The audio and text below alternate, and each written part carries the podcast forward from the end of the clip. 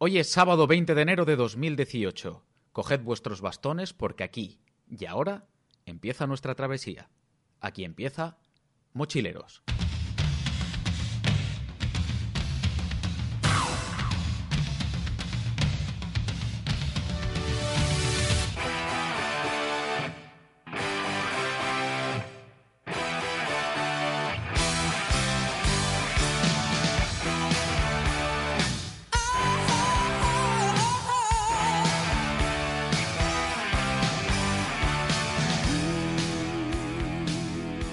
Volvemos con otro programa para, presentaros en esta ocasión una experiencia que, que tuvo y, que tiene muchas particularidades. Y es que, eh, bueno, cuando pretendemos hacer una ruta, eh, las cosas no siempre salen como a uno le gustaría, a pesar de la posible preparación, planificación, etcétera, ¿no? que podamos llevar o que podamos tener.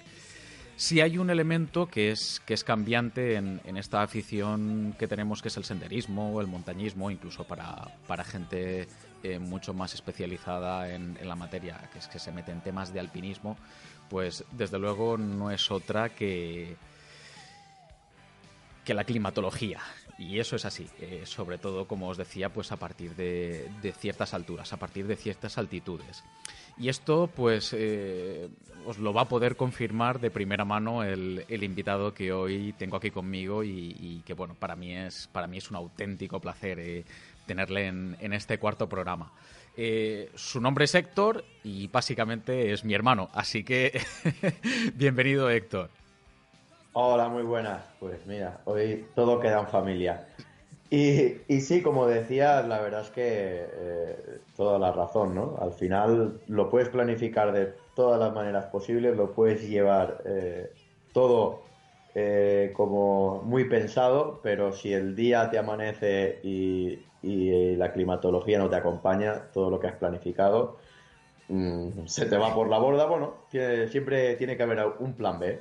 Exactamente, y eso es un poquito, pues lo, que veníamos a hablar hoy, hoy aquí, precisamente. Bueno, antes, antes de nada, antes de, meternos en, harina, eh, preséntate, dile a la gente quién eres, qué, qué, haces en tu vida, de dónde vienes, a dónde vas, vamos, lo que, lo que te salga de las narices. Bueno, pues mira, principalmente, como has dicho, has dicho tú, soy, tu, soy el hermanico pequeño. Y, nada, ahora mismo yo me dedico, trabajo en, un gimnasio, soy eh, monitor de actividades dirigidas y bueno, también preparador físico, bueno, tema del mundo del, deporte, todo lo que sea deporte, bienvenido sea. Y nada, y ahora mismo viviendo en, Barcelona, bueno, un poquito al interior de Barcelona, en Manresa. Y, y, nada, y ahora pues llevamos un par de un par de que coincidimos ahí para hacer una locura itinerante de estas que pueden ser las eh, estas rutas de montaña. Porque, vamos a ver, eh, eh, es curioso que la primera vez que, que en, Mochileros, aquí en el programa, hablamos de un fracaso, y lo de fracaso lo pongo muy entrecomillado, ¿vale? porque, porque en realidad no es así, o por lo menos yo no lo veo así. Pero es cierto que, estas aventuras de las que vamos a hablar hoy precisamente han surgido de la imposibilidad eh, climatológica de poder llevar a cabo el, ataque hasta la cumbre del, perdido, del, monte perdido, básicamente. Como estábamos diciendo, pues a causa del mal tiempo, no tiene, no tiene más vuelta de hoja. Pero, pero vamos a rebobinar un poquito más. Vamos a ver. Eh, ¿Cómo, ¿Cómo se te ocurre meterte en estos berenjenales con el enfermo de tu hermano? Eso para empezar. Bueno, no que se me ocurra, es que tú me dijiste, eh, bueno, eh, mm, voy a estar aquí, allí, y si te vienes y hacemos una excursión, y lo que empezó con un pateillo así, pues, un rollo horminguero, terminó, ¿y si vamos aquí? Oye, ¿y si subimos a ti? ¿Y si de aquí pasamos allá? Y al final fue, bueno, ¿y si subimos al perdido? o sea, una cosa fue llevando a la otra hasta que al final dijimos, hostia, pues, ¿qué coño? Vamos a subir al perdido. ¿Por qué no? Tíos tan preparados como nosotros, descendientes del mismísimo dios Apolo. Hombre, si te pones así, pues la verdad es que un poco sí. A, ver, porque claro, yo me imagino que la, gente que con dos dedos de frente que nos esté escuchando estará pensando y de estos tíos muy bien de la cabeza no están, eso para empezar, porque si es en plan, no, vamos a hacer una incursión y de hacer una excursión al final termina surgiendo, vamos a hacer cumbre en el perdido, pues como que ahí hay algo que falla un poco, la verdad. Sí, si hay algún cable ahí que no hace buena conexión. No, no, está claro, está claro. Está, a ver, yo recuerdo que cuando te comento, no, no, pues estoy empezando a hacer alguna rutilla y tal, el primer año que sí que, estuve haciendo cosillas yo solo por, sobre todo pues, por la zona de, del Valle de Pineta y en el Valle de Ordesa. Eh, y claro, pues, pues yo te comento, ostras, estaría genial poder hacer algo así juntos, porque además yo sé que te gusta, sé que te, te, te encanta también todo el, todo el tema. Eh, pero claro, sabiendo la preparación física que tienes tú, eh, un poco el, nivel con el que podemos contar en ese sentido, pues, pues a mí no se me ocurre otra cosa que apuntar al cielo. Y por supuesto, pues, pues, pienso en una meta de, altos vuelos, hombre, pues porque para decirte, para dar un paseíto, pues ni tan siquiera te lo propongo. Así que digo, pues oye, si vamos a hacer algo gordo, algo que queremos disfrutar de verdad, pues oye, la cumbre del Monte Perdido, ¿no? Como que ya directamente solamente decir, hostia, vamos a hacer cumbre en el Monte Perdido, aquello como, como que ya impone, ¿no? Correcto. Además que, eh, primero que yo normalmente mis vacaciones de septiembre es irme a la playa y, no hacer nada. Eso digo yo, o sea, irte a la playa, pero a tocarte las bolas, de forma literal. O sea, y sí, y si en una semana gano tres kilos, pues bienvenidos sean, eh, fácilmente. Porque eh, eh, claro, ya cuando tú me decías, hostia, eh, una escapadita así, y yo pensando, joder, si, si yo en la playa estoy de puta madre, tomando el sol y pasando de la arena al agua, del agua a la arena, y como mucho, como mucho, levantar un bote de Coca-Cola para llevármelo a la boca. Ese era mi máximo esfuerzo. Y dije, venga, va, pues lo vamos a hacer, ¿no? Así un poco no a regañadientes, pero dije, venga, pues es la excusa perfecta para reunirnos. Pero bueno, luego ya cuando una vez ya metidos en el ajo, pues dices, ah, para hacer una rutilla así de 3-4 horas, ya que lo vamos a hacer, pues lo hacemos a lo grande. Claro, lo, haces a lo bestia, ¿no? Correcto. Porque el, primer intento lo hacemos en, en 2016 en el Valle de Pineta y la idea es eh, hacer la ascensión eh, al, al al balcón de Pineta desde, desde el Parador Nacional, subir, hacer toda la, toda la subida. Y una vez desde allí, eh, ya desde la zona del lago de Marboré, eh, tratar de hacer el, ataque a, la cumbre. Que la cuestión es que, es que es bastante peculiar, porque los días anteriores había hecho un sol tremendo, a excepción del justo el día anterior, y después los días posteriores, tres cuartos de lo mismo. Pero el día antes empieza a hacer un poquito de, mal tiempo, hasta llueve un poco, si no recuerdo mal, caen algunas gotas. Y, el día que, teníamos previsto hacer eh, la ascensión, eh, yo no sé si tú te acuerdas, pero cuando salimos del, camping y nos, y nos plantamos en el parking de allí del, del parque, del parque de, del parque de Ordesa, eh, no sé si recuerdas tú el comentario que nos hizo el, señor que estaba eh, como aparcacoches o, o simplemente como recaudador, ¿no? Eh, cogiendo el dinero de la gente que llegaba allí con el, con el coche, que había que, creo que eran dos eurillos lo que había que abonar. Y nos quedamos un poco como con cara, con cara de extrañados, porque se nos queda mirando y dice, hoy os va a hacer mal tiempo, hoy va a llover. y nos quedamos tú y yo mirando porque además hacía muy bueno por la mañana, hacía muy buen día por la mañana y... Y terminamos, pues no sé si serían las 12 del mediodía y nos empezó a nevar, tío. Pues fíjate que no me acordaba de eso, ¿eh? Y ahora estaba pensando, cuando, cuando estabas diciendo de cuando salimos por la mañana que amaneció, lo, que recuerdo es que sí, hacía un poco de, frío, ¿no? Lógico. Pero el cielo, pero limpio. Y dije, ¡buah! Y yo lo primero que pensé fue, ¡buah! Nos ha salido un día de puta madre. Oye, el día. Y yo me acuerdo que cuando llegamos al, parking y dijo el, hombre este, este tío no tiene ni puta idea, vamos. sí, sí. Y, luego ya cuando empezamos a subir y ya empezado a, a, caer los primeros copos, dije, uy, esto, esto se va a poner muy feo. Y además que no sé si lo recordarás, pero nosotros medianamente ibas, medianamente equipados ¿eh? en cuanto a, ropa y demás. Pero había gente en plan dominguera con pantalones cortos, vamos, zapatillas normales que dices, pero tú, que, eh, ¿a dónde vienes? ¿A, dar una vuelta por el centro comercial o... Esa es uno de, mira, ese es uno de los temas además que tenía aquí apuntado que quería, que quería comentar contigo, porque, eh, a ver, eh, empezamos la, el, paseo, digamos, empezamos el pateo desde, desde, desde Pineta, empezamos a subir y, la primera zona que es bastante, bastante boscosa, además muy chula, muy bonita, que discurre todo lo que es la parte baja del, del, parque de Pineta. Y a medida que empezamos a dejar atrás eh, toda, la, toda la arboleda, toda la zona boscosa, pues empezamos a ver gente, gente por delante de nosotros, que bueno, nosotros vamos a nuestro ritmo y poquito a poco pues empezamos a alcanzar a gente y demás como tú, como tú bien estabas diciendo, pues a ver, nosotros íbamos medianamente equipados con, nuestros, con nuestras chaquetas, con nuestros plumas eh, para el frío y demás, a pesar de que no hiciese día para eso, pero claro, nunca sabes eh, qué te puedes encontrar tres horas después.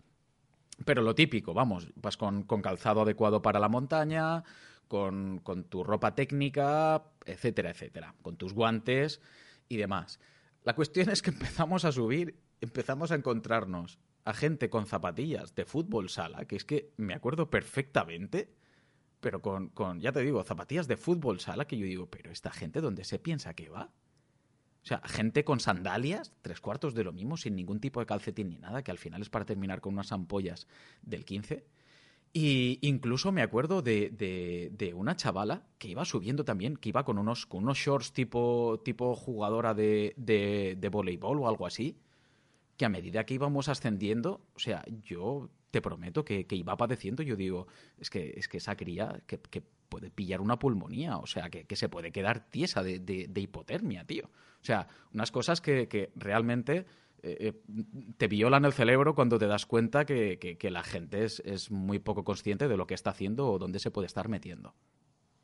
Correcto. Yo lo que pienso es que eh, realmente hay, muy poca conciencia a la hora de, cuando se va a la montaña, porque, hombre, aparte de que siempre tienes que ir bien preparado, ya no solo físicamente, sino tú no sabes lo que te vas a encontrar ni lo que puede pasar en cuanto a los cambios de climatología, ya lo vimos aquel día, que te puede hacer un sol de justicia y en cuestión de media hora que se cierre y o te caiga un chaparrón o incluso es que se, que se ponga a nevar como nos pasó a nosotros, que empezaba, no es que nos cayera la nevada de, del siglo, pero bueno, eh, iban cayendo copos que, que, quieras que no se va, se va filtrando y te va entrando, te va entrando el frío y, hace que, bueno, la, la, sensación es, horrible, es realmente horrible. Claro, es que eh, tú fíjate, nosotros íbamos subiendo a medida que, porque al principio el tiempo que teníamos cuando empezamos por la mañana era bastante bueno, era bastante aceptable, pero a, medida que íbamos subiendo el, el tiempo cada vez era más negro realmente, la climatología cada vez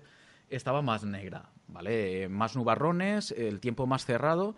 Y, ya llegó un momento que cuando estábamos haciendo la parte final de, de la subida hasta el balcón de Pineta, eh, hay un momento que es que además creo que fuiste tú que me dijiste, tío, llevas, llevas ahí encima de la chaqueta no sé qué, y como que me sacudí así por encima y yo digo, no sé qué es esto.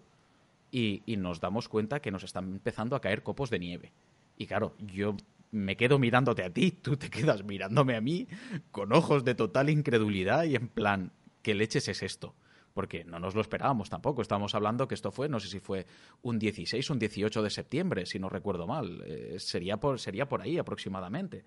Correcto. Sí, sí, exacto. Además que con lo que no contábamos tampoco cuando estábamos haciendo la ascensión esta hasta el, hasta el balcón de Pineta, es que claro, ahí estábamos protegidos del viento pero sí que ya teníamos eh, los primeros copos de nieve. Y claro, una vez subimos arriba, si a los copos de nieve le sumas el viento que hacía, bueno, el viento era horroroso. Yo recuerdo un momento en el cual te dije, oye, ayúdame a abrocharme la chaqueta porque no podía, tenía las manos tan frías que es que no podía atarme ni la chaqueta. Y era un momento de desesperación de decir, joder, pero es que, es que no, en serio, no puedo atarme yo la, la chaqueta. Sí, sí, sí, porque...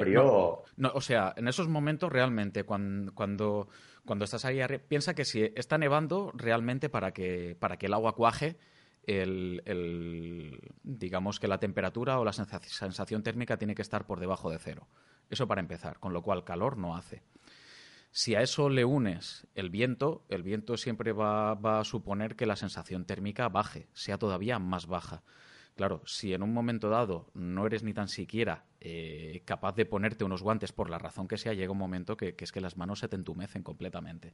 Y es que pierdes sensibilidad. Tú fíjate, el, detalle más tonto que como puede ser ponerte una chaqueta, ponerte un chubasquero y que ni tan siquiera eh, eh, puedas atinar para podértelo abrochar porque no te sientes las manos. Y estamos hablando de, un, vamos, de un detalle tontísimo en, el Parque de Pineta el 15 de, de septiembre, donde este tipo de, condiciones no te las esperas, pero en absoluto, para nada.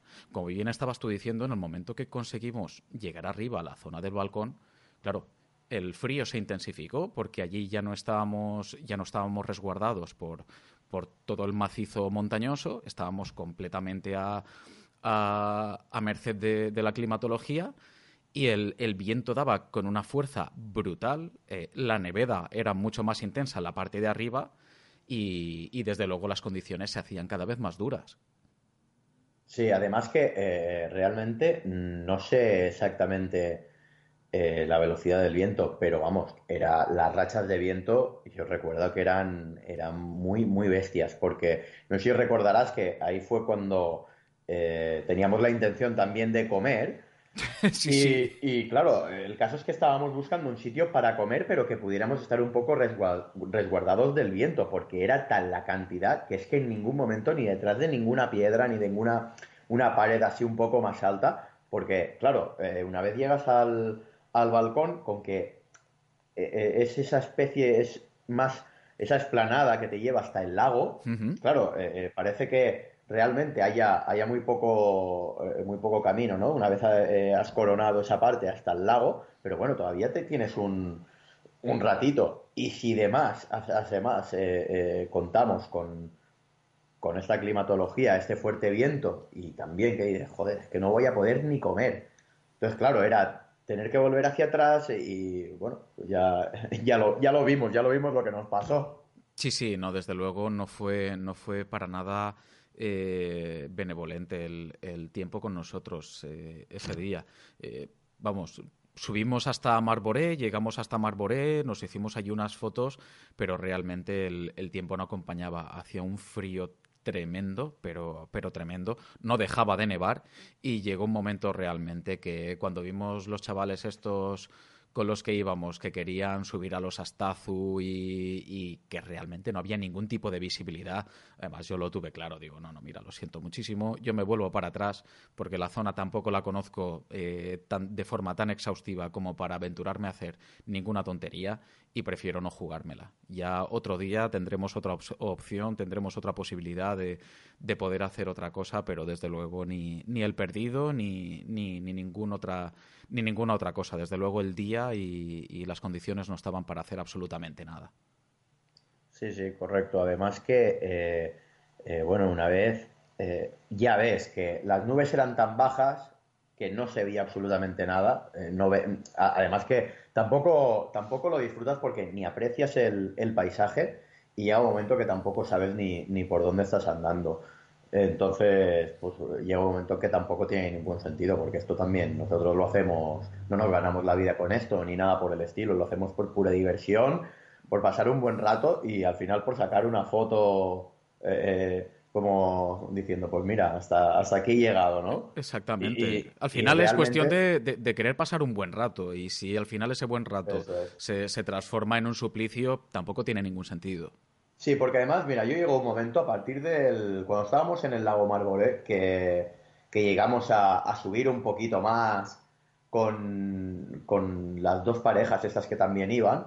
Eh, yo es que llegó un momento en que no sabía por dónde iba, porque eh, es lo que decía, ¿no? Eh, nubes muy bajas, visibilidad nula. Nula, completamente. Y llega un momento en que te encuentras en medio de la montaña y dices, vale, hasta aquí he sabido llegar, pero si sigo es que no sé si me voy a poder eh, seguir orientando. Y, ante, ante esa situación, pues mira, siempre es mejor dar la vuelta porque el perdido no se va a mover de sitio, siempre va a estar ahí y seguro que encontraremos el, día, el día idóneo para poder subir.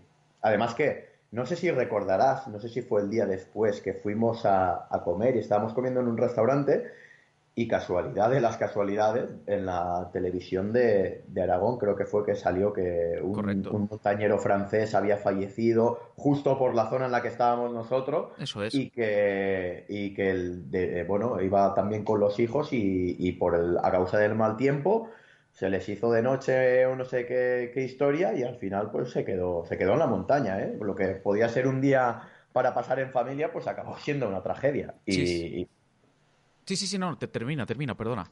Sí, no, no, y, claro, eh, llegar a ese punto pues no, no tiene ningún, ningún sentido. El, eh, nuestro objetivo era ir para pasar un buen día, divertirnos. Si podíamos hacer la cumbre, genial. Y si no, pues oye, siempre está lo que decíamos, el plan B, de o bien hacer otra ruta o bien hasta llegar hasta otro punto y ya se intentará en, en otra ocasión. Exactamente. Es que además eh, lo que comentabas tú eh, yo recuerdo que al día siguiente, que fue cuando estuvimos haciendo barranquismo en...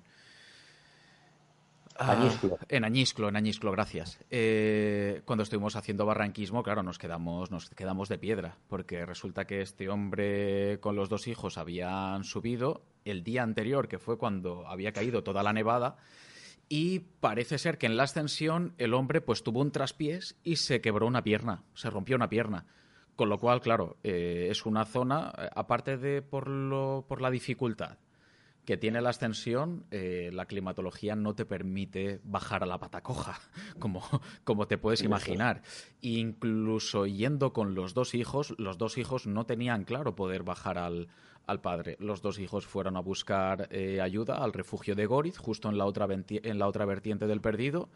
Cuando llegaron y dieron aviso para que pudieran subir los servicios de rescate la climatología no permitió que pudiese subir el helicóptero y al día siguiente, cuando ya pudieron acceder, que fue lo que vimos nosotros en el noticiario, fue que el hombre había fallecido de hipotermia.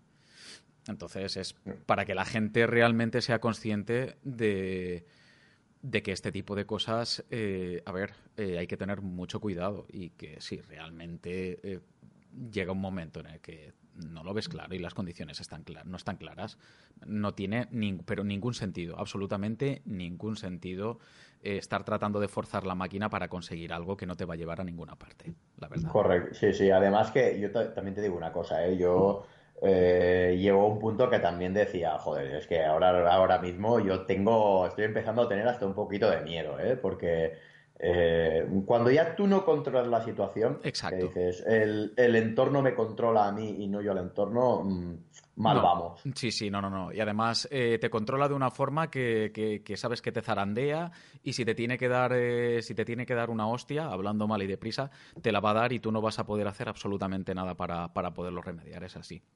Correcto, exacto. Sin embargo, fíjate, que lo que son las cosas también cuando ya nos dimos la vuelta para bajar y, bajamos eh, las primera, la primera parte de, del balcón de Pineta y conseguimos encontrar un sitio un poquito más resguardado para poder comer, empezó a abrirse el tiempo, empezó incluso a salir el sol, que nos hicimos ahí varias fotos, que fue cuando ya comimos y tal, pero ahí de repente el tiempo estaba otra vez fantástico.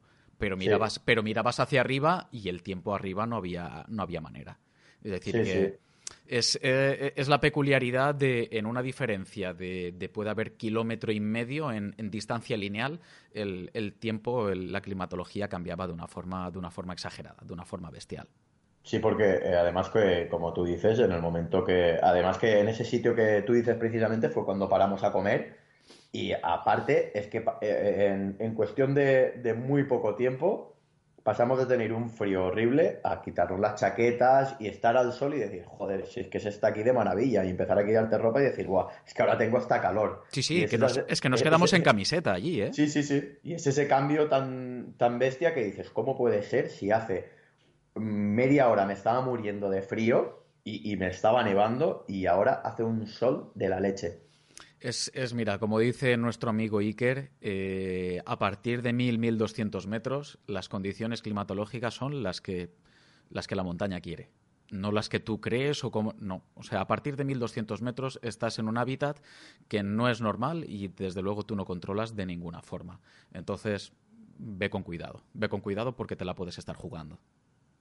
Sí, sí, y aquí en ese aspecto yo también eh, bueno, iba más seguro porque tú también controlas más que yo en ese aspecto. Yo las, dos rutas que he hecho ha sido eh, contigo y tú sí que has hecho más y demás. Y, bueno, eh, también voy en ese aspecto más, más, más seguro y me fío de ti, ¿no? Pero si yo por mí, yo recuerdo cuando empezamos, subimos al perdido, ya que nos hemos puesto, subimos sí o sí, sí o sí.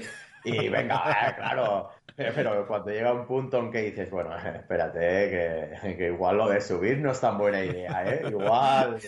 Y es cuando dices, sí, sí, nos vamos a dejar eso, eh, no hay huevo. No, no, nos lo vamos a dejar para, para otro día, para otra ocasión, que, seguro que, la tendremos. Claro, claro, yo cuando, cuando llegamos arriba al balcón y tú, no, no, no, hay que intentarlo, hay que intentarlo, y yo estaba viendo el tiempo, yo digo, ¿pero qué quieres intentar, pedazo loco? Digo, pero si, si, no ves ni tan siquiera la, la, zona de acceso al sendero que te va a dirigir hacia la cumbre, si es que no ves nada, si es que no tienes visibilidad ninguna. Sí, además, es que, además que no veíamos ¿eh? cuál era el camino de, de, subida, no, no lo teníamos nada claro. No, no, no, no, no, no, es que no se veía. De hecho, yo no, no, llegué, no llegué ni tan siquiera a poder ver eh, la zona de acceso en ningún momento. Sí, sí, sí. Y claro, lo que pasa es que en, ese primer momento, pues dices, joder, ya que he llegado hasta aquí y eh, hemos hecho prácticamente a la mitad de camino la ascensión al balcón de Apineta, que es, eh, joder, va, casca las piernas, que, que, da gusto con todo el zigzag este que tienes todo, todo el rato, pues claro, una vez te pones, dices, joder, ¿y por qué no?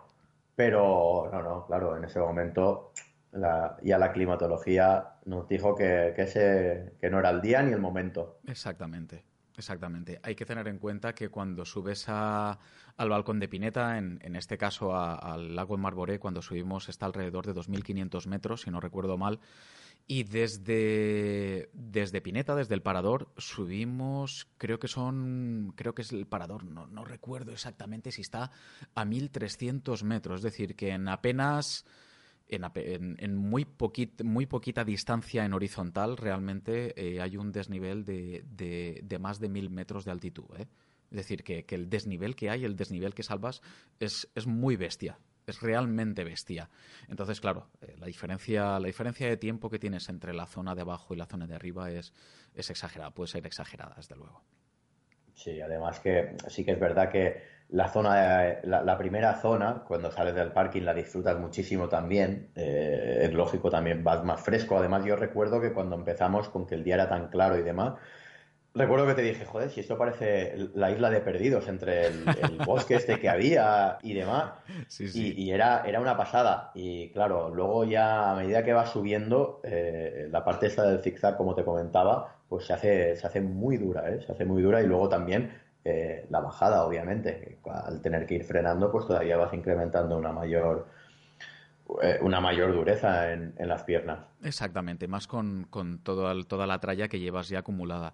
Que eso puede parecer una tontería, pero ese año yo fui consciente, porque nunca los había utilizado hasta ese momento, fui consciente de lo prácticos que son realmente unos bastones parece una tontería, pero la descarga de, tensión que haces eh, a nivel de piernas ayudándote con, los brazos es tremenda.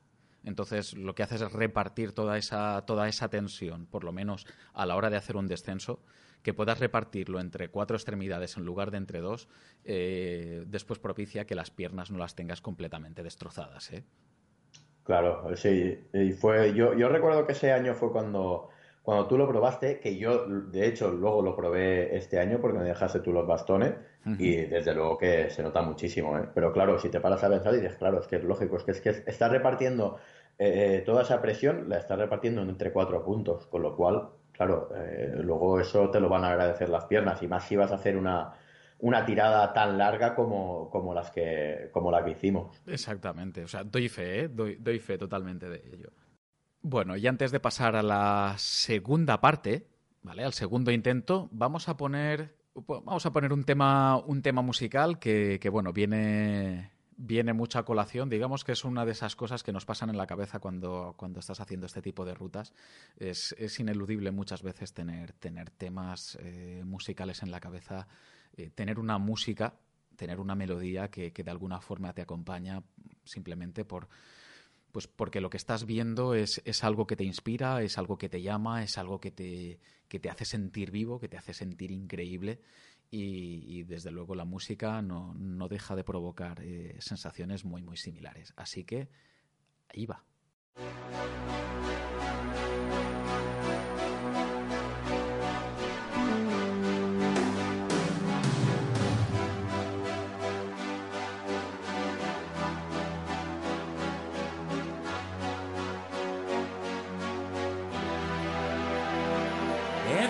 Spaces. What are we living for? Abandoned places.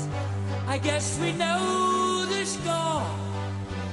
On and on. Does anybody know what we are looking for? Another hero, another mindless crime behind the curtain.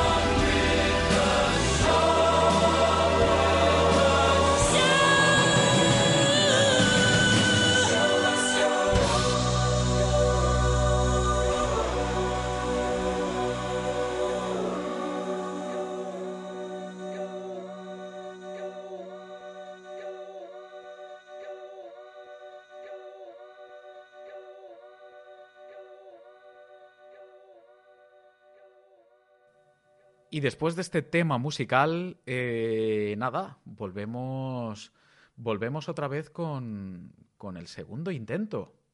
Pero eh, este año sí que es verdad que durante toda la semana había estado haciendo mal tiempo. Y yo, por lo menos antes de que llegases tú allí, eh, los días que me había levantado por la mañana, me había levantado con las cumbres completamente nevadas. Todos los días, absolutamente todos los días. Todos los días estaba nevando por la noche porque estaba haciendo mucho frío.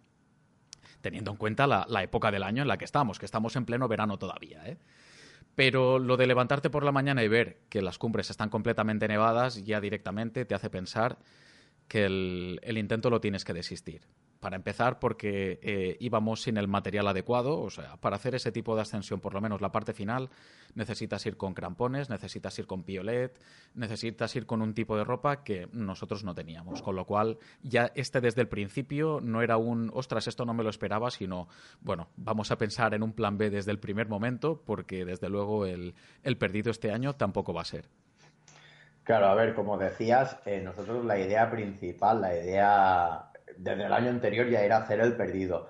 Pero, ¿qué pasa? Que aunque ya veníamos con la lección aprendida del año anterior, ya dijimos, bueno, no se puede hacer el perdido, no pasa nada. El año que viene el perdido seguirá estando en el mismo sitio, no se va a ir. Con lo cual, vamos a buscar alternativa. Yo recuerdo que tú estuviste mirando varias rutas y demás y al final me propusiste la que, la que hicimos, que, que fue una auténtica locura también, no sé yo si al final que, hubiera sido mejor porque desde luego que, fue una auténtica salvajada. Es que, es que esa es la cuestión, porque eh, lejos de contentarnos con un, y pongo entre comillas también, premio de consolación, eh, pues al final lo que a mí se me ocurre es la, brillante idea de eh, dar una vuelta prácticamente al completo del Parque de Ordesa. en plan, bueno, pues si lo tenemos, si queríamos hacer algo grande, algo gordo, pues, pues vamos a hacerlo, pero vamos a hacerlo de verdad. Eh, porque, a ver, eh, antes de esto, bueno, eh, evidentemente llevábamos cartografía con los mapas que, llevaba y demás, y, poco más o menos vamos haciendo números también, pues, por ver la cantidad de horas que nos puede llevar a hacer una ruta de, este estilo, ¿no? Con, con estas condiciones. Y visto lo visto, e incluso habiendo consultado también, digamos, en nuestra sede de oficinas a, nuestro gurú Iker, y que nos dijese y que nos dijese aquella famosa frase de menuda pinrelada os vais a pegar. Pues, pues nada, al final decidimos, decidimos ponernos manos a la obra y tratar de llevar a cabo esta, este pateo, porque al final fue un pateo brutal. Cuidado, para, para, la gente que poco más o menos se sitúe en el Parque Nacional de Ordesa, lo que hicimos fue eh, eh, una primera ascensión por, por la senda de los cazadores, ¿de acuerdo? Hasta, hasta coronar justo arriba donde, donde, donde empieza a discurrir la faja Pelay. Y después toda la faja Pelay, absolutamente toda, hasta, hasta llegar a encontrar la pradera donde está la cola de caballo. Pero, mm, a ver, no quiero, no quiero ir muy rápido con todo esto porque eh, la verdad es que me gustaría que fuéramos, ya no analizando, sino por lo menos comentando un poquito qué es lo que nos pareció pues, pues cada zona que fuimos recorriendo, porque si el, la ascensión al balcón de Pineta es dura por, por el Valle de Pineta, cuidadito con la senda de los cazadores para subir hasta Pelay, ¿eh? Pues es que ahora mismo te lo iba a decir, que es que realmente eh, la senda de los cazadores y las subidas al balcón de, eh, de, Pineta, hostia, es que están a la par ¿eh? en cuanto a dureza, porque la senda de los cazadores parece que no acabe nunca. Está subiendo, subiendo, subiendo y dices, joder, es que parece que no acabe nunca. Y claro, ya la primera subida que tiene es un castigo, pero, pero brutal. Sí, la verdad es que es una forma de empezar una, ruta tan grande como la que íbamos a hacer de una forma que dices, como esto sea así todo el día, eh, nos vamos a querer cortar las venas. ¿eh? Sí, sí. Porque, claro, te vas encontrando un zigzag una vez y otra y otra y otra. Llega un momento que, que has ascendido hasta tal altura que te vas empezando a encontrar ya paredes de pura roca pero sigues ascendiendo, vas rodeando las paredes y dices, pero ¿cómo? Pero si es que ya no hay más pared, pero sigues ascendiendo y sigues ascendiendo y dices, pero ¿hasta dónde? Si es que es imposible, si es que ya no hay más altura, pero sigues ascendiendo, hasta que al final sí que llegas a un punto en el que la última roca que hay y llegas hasta el mirador. Pero esta primera ascensión, la verdad es que al principio, no sé cuánto tardamos en llegar hasta arriba, yo creo que fue algo más de una hora, si no recuerdo mal, una hora, hora y poco. yo, diría que fue también algo más de una hora, y, no sé si recuerdas también que durante la subida en ningún momento entra el sol, de la cantidad de, los árboles son tan inmensos y, y, eso es lo que va subiendo que dices, bueno, en algún momento eh, dejarán de, haber árboles ya. No, no, no, es que en ningún momento eh, eh, puedes, te, entra la, los rayos del sol porque es, una pasada la senda y por dónde vas metido y todo el pateo que tienes hasta llegar arriba. Sí, sí, a ver, eh, eh, hay que tener en cuenta que la, senda discurre eh, por, por, puro bosque. Incluso las zonas que son un poquito como más pedregosas, sigues estando en medio del bosque. Es que da exactamente igual. Al final, realmente al final, el último trocito que pueden ser a lo mejor los últimos 400, 500 metros antes de coronar, es cuando dejas atrás un poco toda esta vegetación, toda esta arboleda, pero prácticamente todo el tiempo vas metido dentro del bosque y realmente parece que el bosque no termine nunca, ¿eh? eso, es, eso es cierto. Pero eso sí, cuando llegas arriba, cuando coronas, cuando estás en el, en el mirador y tienes enfrente todo el circo de, Cotatuero. Y además, para mi sorpresa, porque yo no lo esperaba, yo era la primera vez que, hacía esta ruta. Eh, justo enfrente teníamos eh, la brecha de Roland, allá a lo lejos, completamente nevada, todo, pero de nieve hasta, hasta arriba, hasta las trancas, y yo me quedé completamente maravillado con las vistas que teníamos ahí, ya nada más empezar.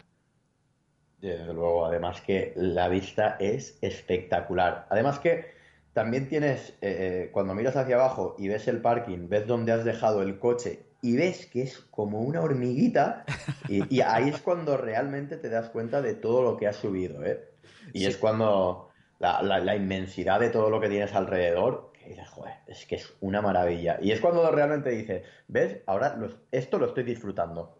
Claro, es que ahí realmente empiezas incluso a darle yo creo que eh, más importancia de, la que incluso le das mientras estás subiendo, que, probablemente no eres ni tan siquiera consciente de, de, la dimensión, de, la extensión a la, a la, que estás subiendo realmente. Y cuando estás arriba, eh, pues bueno, empiezas, empiezas por lo menos un poco a darte cuenta de que, de que los gigantes en, en, los que estás transitando son, son absolutamente descomunales. Exacto. Sí, sí, y además que es cuando realmente te das cuenta de que eh, eres insignificante en la montaña, ¿eh? O sea Que, siempre es mejor ir eh, muy bien preparado y tener muy claras las cosas porque eh, el que sale perdiendo eres tú y no la montaña. No, desde luego. Sobre todo, bueno, pues para la gente que, haga este tipo de cosas, imagino que no son gente que de buenas a primeras se pone a a subir a la montaña ni nada por el estilo, pero por supuesto tener siempre una buena previsión de previsiones en cuanto a comida para no quedarte para que no para no quedarte pajarito. Es preferible que te sobre un poco de comida que no que te vaya a faltar. Y sobre todo de agua. De agua porque pues después no en, en, todos los sitios no puedes encontrar agua así porque sí ¿eh?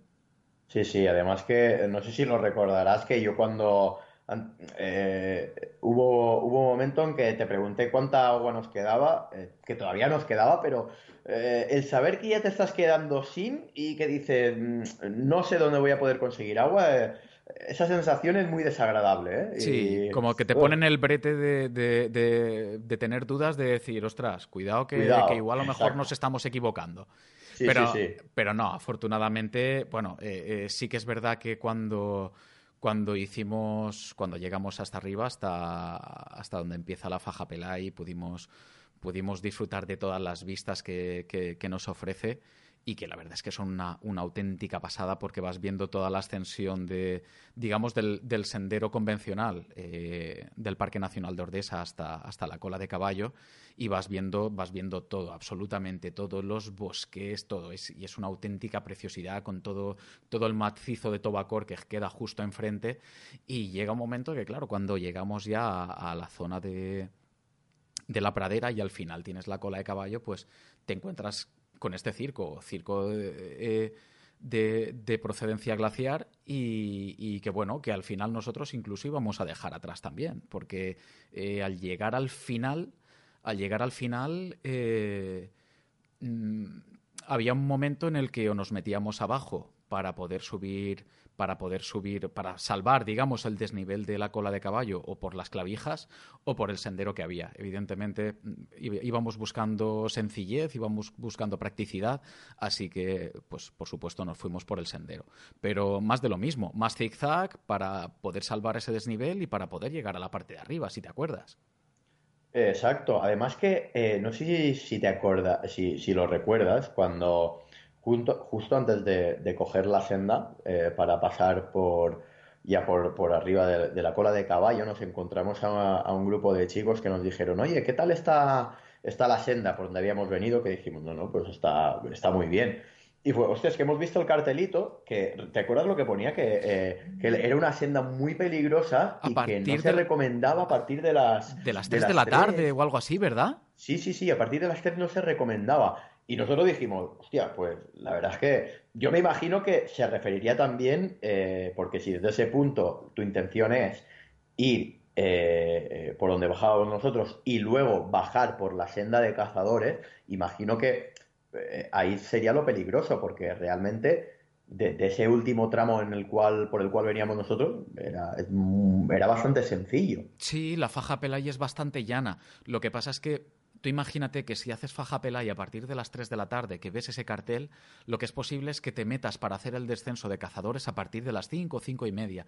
Eso quiere decir que, mm, dependiendo de la época, como en lugar de ser mediados de septiembre, sea primeros de octubre, eh, a las 5 de la tarde prácticamente tienes tarde cerrada ya y la visibilidad es mínima como vayas sin un frontal o sin luz, lo único que puedes hacer es despeñarte. Y puede parecer una exageración, pero es que tener un accidente en, una zona así, eh, lo único que puede hacer es darte un, dolor de cabeza y un disgusto realmente, cuando, cuando realmente no es, no es algo que, vamos, no es ni una zona peligrosa, ni una zona excesivamente técnica, pero me imagino que ese cartel tiene que estar ahí puesto porque más de un accidente se tiene que haber producido, eso lo tengo clarísimo. Sí, además que, eh, aparte de lo que dices, yo creo que ahí, eh, si sufres un accidente, la zona de, de acceso para, eh, para, poder evacuar a, cualquier herido tiene que ser muy, muy complicada. Y de esa manera lo que supongo que también pretenden concienciar un poquito a la gente para que se eviten casos pues como en el que hablábamos antes, ¿no? De que, pues, que te encuentras gente que realmente no va nada preparada ni, ni ni de equipación ni nada y, claro, más que nada ponerlo... Eh, eh, ponerlo en aviso. Exactamente, sí, para, para evitar disgustos. Y es que al final es una cuestión de, pura prevención. Es una cuestión de pura prevención, es que es así.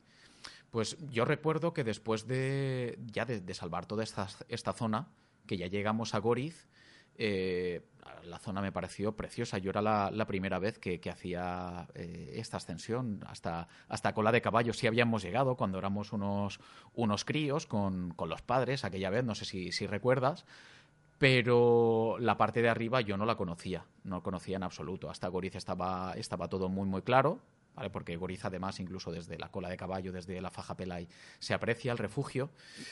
Pero sí es verdad que una vez que llegas a Goriz, íbamos por la parte de atrás de Tobacor, rodeándola toda, y había una zona que yo personalmente no la conocía. En, la cartografía que llevamos estaba, estaba muy, muy clara, la verdad. Eh, como no había nieve ni, y las condiciones no eran malas, por lo menos a esa altitud, no tenía por qué haber ningún tipo de problema. Pero bueno, siempre vas un poquito, eh, pues, temeroso eh, simplemente por, por, pura precaución, porque no conoces la zona y evidentemente lo que no quieres es tener ningún tipo de ningún tipo de percance ni nada por el estilo. Además, en esta zona, a partir de que pasamos Goriz, eh, recuerdo que tú andabas un poquito también, bueno, esta zona es la que tú no conoces, ¿no? Yo digo, sí, sí, sí, esto es lo que no conozco, venga, vale. Y ahí ya fue cuando te dije, no te preocupes que cuando coronemos ya el collado, eh, bajamos y ya comemos tranquilamente y a partir de que comamos ya nos queda solamente la parte final. Eh, sí, además que eh, lo recuerdo perfectamente porque es lo que te comentaba antes. ¿eh? Yo en ese aspecto le tengo mucho respeto a, la montaña y cuando el, hecho de que, tú dijeras, esta parte es la que no conozco, y miras a tu alrededor y no ves nada, nada, simplemente extensión de terreno es lo único que ves, y tampoco había gente. Eh, claro. bueno, cuidado, ¿eh? eh que, aquí tampoco puedes parar a preguntar a ver eh, al señor al señor que está en la carnicería de la esquina. Exactamente. tienes, tienes, un, tienes una esplanizada, como bien dices tú, macizo montañoso a la derecha, macizo montañoso, montañoso a la izquierda y nada. Y, el páramo, porque no hay absolutamente nada. absolutamente nada. También tengo que decirte que probablemente de toda la, toda la vuelta que dimos, toda la, excursión, por decirlo de alguna manera, probablemente fue la zona que más pesada se me hizo. Sí, a ver, eh, a nivel de vistas y demás, era también la menos agradecida. porque estás a una altura tan tremenda y encerrado prácticamente en, una especie de valle que mm, ahí ni, ni, ni hay vegetación ni hay nada de nada. Realmente los cuatro riachuelos que hay, los cuatro chorros de agua que te encuentras son del deshielo, que vienen de, la parte de arriba. Entonces, es que es una zona que realmente no hay nada de nada. Sin embargo, cuando, cuando llegamos al, collado, ya te diste tu cuenta porque teníamos en la parte de abajo todo lo que era el, el circo de Cotatuero, ya empezábamos a ver vegetación y allí la cosa cambiaba bastante, bastante. Muchísimo. Ahí, claro, ya el, eh, la vista es muy diferente. Eh, claro, eh, cambia muchísimo. además es que es curioso porque cuando, cuando coronas el, el, collado este, es como que cambia la vista por completo. Y ya dices, joder, esto ya es muchísimo más agradecido. La vista ya es muchísimo más bonito y entonces como que que también ahí eh, eh, influía que yo tenía un hambre de narices y yo decía, ¿cuándo vamos a comer? Teníamos, teníamos, había, había mucha hambre realmente. Sí, sí, sí, y ya pues como que con la barriga llena, como que ya lo ves todo. Las cosas se ven diferentes, sí, sí. Además, en, Esta, en esta bajada fue justamente donde encontramos un riachuelo donde, donde conseguimos encontrar para poder llenar eh, una de las dos cantimploras que llevábamos también. Es decir, que... Exacto.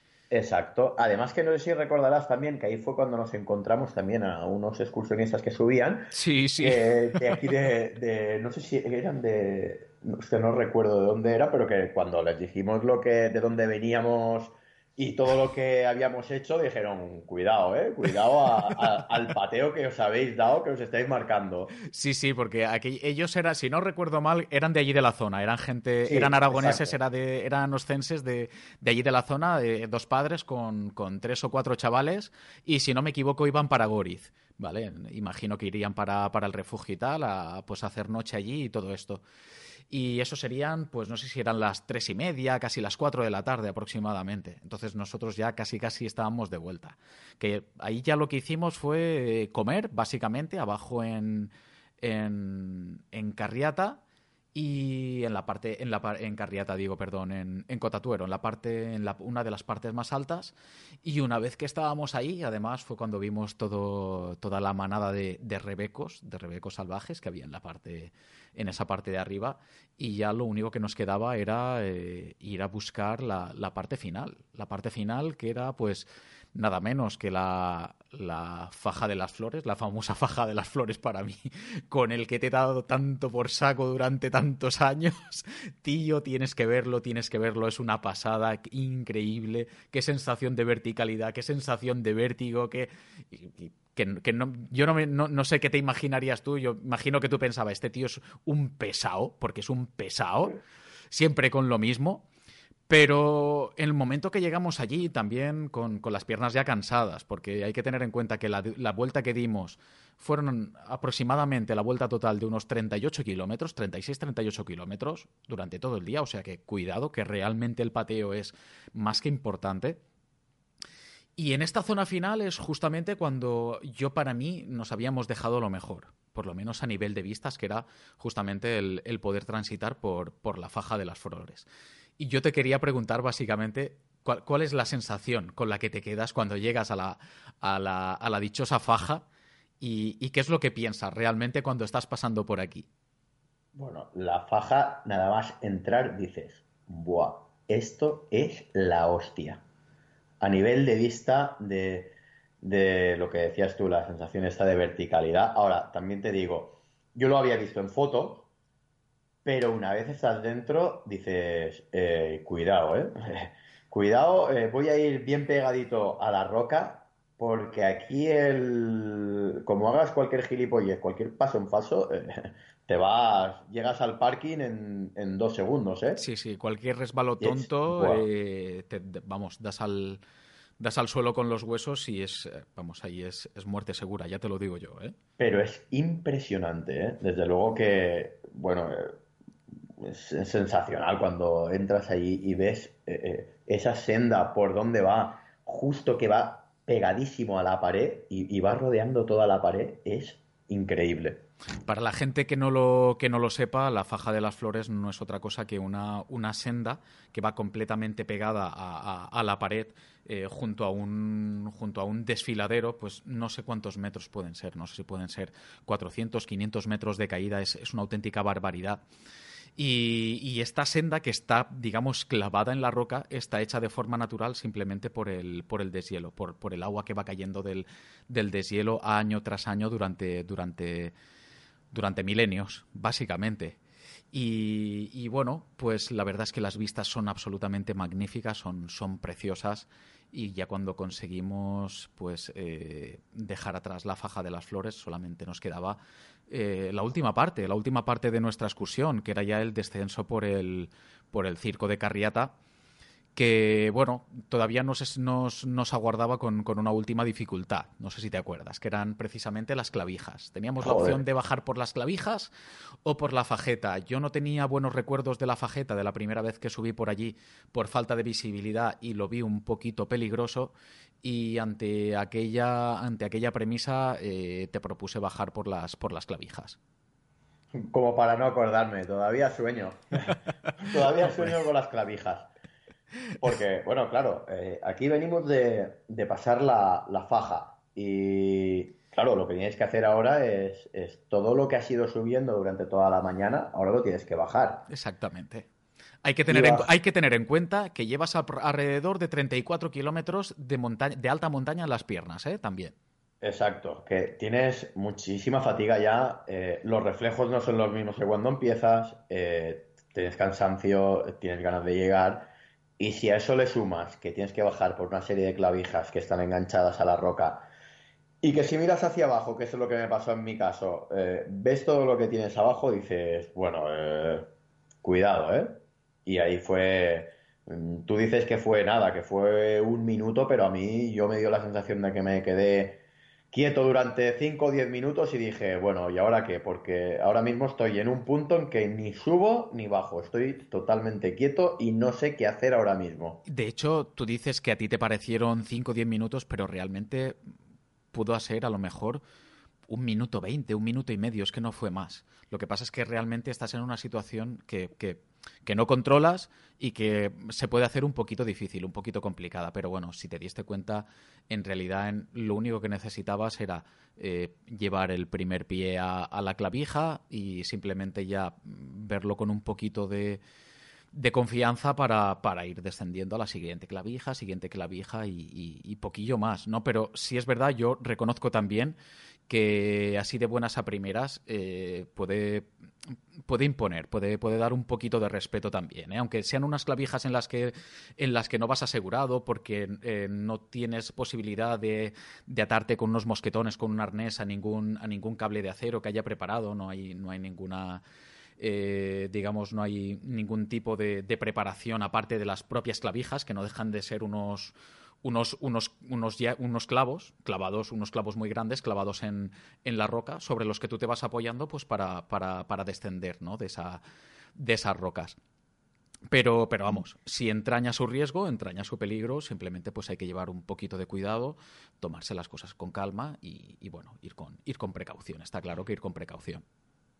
Sí, además que eh, sí que es cierto que eso fue la primera, en la primera de las clavijas, luego sí que en las siguientes ya me, ya me fui encontrando un poquito más cómodo, pero el susto que yo me llevé en la primera, la sensación está de miedo de decir, vale, eh, eh, es que tengo que bajar porque si no, eh, ¿qué hacemos? Además ya tampoco íbamos sobrados en cuanto a luz del día, ¿eh? porque en esa zona ya pues estaba, todavía había sol, pero bueno, ya, ya, estaba empezando, estaba empezando a anochecer y ya se estaba empezando a esconder el, el sol. Estaba empezando a caer la tarde. De todas maneras, a ver, hubiésemos tenido incluso la opción, en caso de que hubieses preferido, de volver a subir, incluso bajar por la fajeta. No habría habido ningún problema y hubiésemos seguido teniendo sol. ¿eh? Pero si es verdad que en esos momentos, claro, eh, lo que estabas diciendo tú, es un minuto, es un minuto y medio, pero, pero de repente eh, se te puede hacer, se te puede hacer largo, ¿eh? Se te puede hacer muy largo eh, por una tontería, realmente por, por una auténtica tontería. Y es algo que, que oye, es preferible pues estar preparado y, y, saber lo que estás haciendo para, para, no meterte en un embolado gordo. Sí, además que como tú decías, eh, claro, teníamos la opción de la fajeta, pero después de todo el tiempo que llevábamos ya pateados y demás, yo también, cuando me dijiste, tenemos la opción de, su, de, de subir y, bajar por la fajeta, digo, ahora subir para tener que volver a bajar, o sea, todavía más tiempo, digo, eh, igual, vamos por aquí, por las clavijas, que, que me ha dado miedo, pero tampoco tanto. Bajamos como sea, vamos. Exacto. Y bueno, realmente eh, este fue un poquito la parte final. Ya después tuvimos que terminar de, de descender todo el, todo el circo de Carriata, que, que bueno, eh, fue un poquito sorprendente porque en la parte de abajo nos encontramos la mitad del bosque completamente pero, pero arrasado. No sabíamos si aquello podría haber sido por algún tipo de alud de nieve en el invierno anterior o algo así, porque dos años antes yo había pasado por allí y estaba perfecto, pero, pero vamos, eh, había medio bosque completamente arrasado con los bosques con los bosques, con los árboles arrancados de cuajo de raíz, o sea, una auténtica barbaridad. A mí lo único que se me ocurría, de verdad, era, era una luz, pero, pero de dimensiones que tendría que haber sido absolutamente épico, ¿eh? Sí, sí, además eh, eh, había un, un, destrozo, pero enorme, ¿eh? La cantidad de árboles que habían y, y, todo que estaba, pero vamos, destrozadísimo, decían, guau, aquí ha tenido que pasar algo gordo, ¿eh? Ahí ha pasado algo. ahí ha pasado algo. No, ha pasado algo. ¿Pero el qué? No sé, pero ahí algo ha pasado. algo, algo grave. algo ha pasado, algo ha pasado. Y bueno, eh, fue la parte del trayecto final y, y, de aquí ya pues llegamos al coche, terminamos de bajar Carriata y, y, de Carriata al coche. Y este fue el segundo intento de hacer cumbre en el perdido. Ha sido el segundo, pero os aseguro que no va a ser el último. Eso ha sido, es... eh, ha sido el segundo asalto perdido. Estas que lo tiras, ¿eh?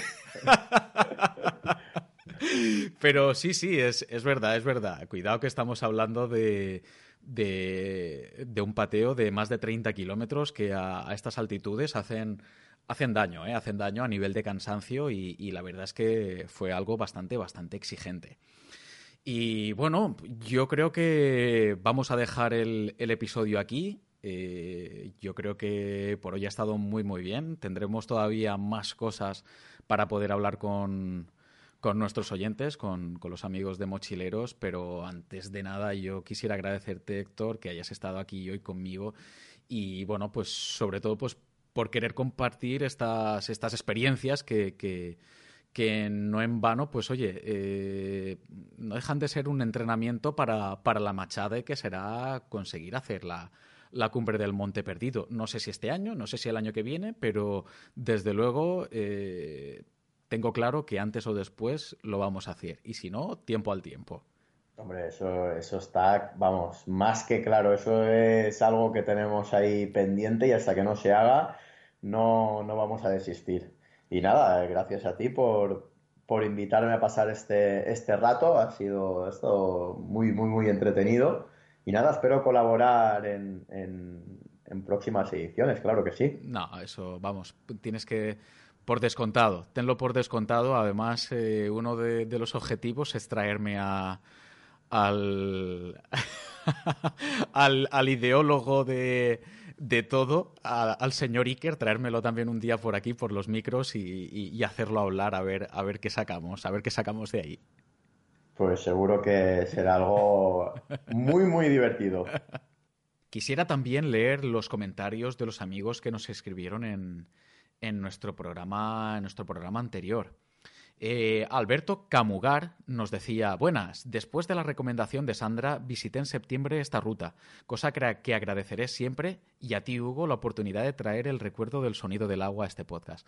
Nada, gracias a ti, Alberto, como, como no, por, por, por dejarnos el comentario y, y, bueno, pues por disfrutar de este, de este episodio con nosotros. Vamos, te esperamos en absolutamente todos los de Mochileros.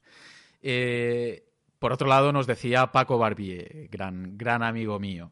Dice, gran programas de dos podcasters fantásticos. A mí me pasaba igual que a Hugo. Nunca he hecho rutas más allá de Granada y pensaba que Andalucía para senderismo era un secarral. He aprendido mucho y disfrutado aún más de este programa. Un beso y un abrazo a los dos. Hombre, Paco, eh, a ti qué te voy a decir. Un beso y un abrazo para ti, tío. Y más ahora que estás con, con la piernecilla estirada después de que hayas tenido que pasar por, por el quirófano. Así que un abrazo enorme, deseando que que te recuperes lo antes posible y sobre todo que esa rodilla vuelva a funcionar, pero vamos, a las mil maravillas para empezar a dar caña otra vez con el hockey de nuevo. Bueno amigos, y esto ha sido todo por hoy. Aquí finalizamos esta cuarta ruta de mochileros. Si queréis, podéis poneros en contacto con nosotros eh, a través del correo electrónico en mochilerosoficial.gmail.com, que está, está pero totalmente abandonado. No nos escribe nadie. Escribirnos, por favor, escribirnos. Y también en nuestra cuenta de Twitter, eh, arroba mochileros-ofi. Ya sabéis que cualquier propuesta, sugerencia o crítica siempre será bien recibida. Recordad que os esperamos en el próximo, en el próximo programa con más aventuras. Esperemos que a partir de ahora sí con una periodicidad un poquito más regular. Venga. Y como siempre os digo, sed felices y buena senda.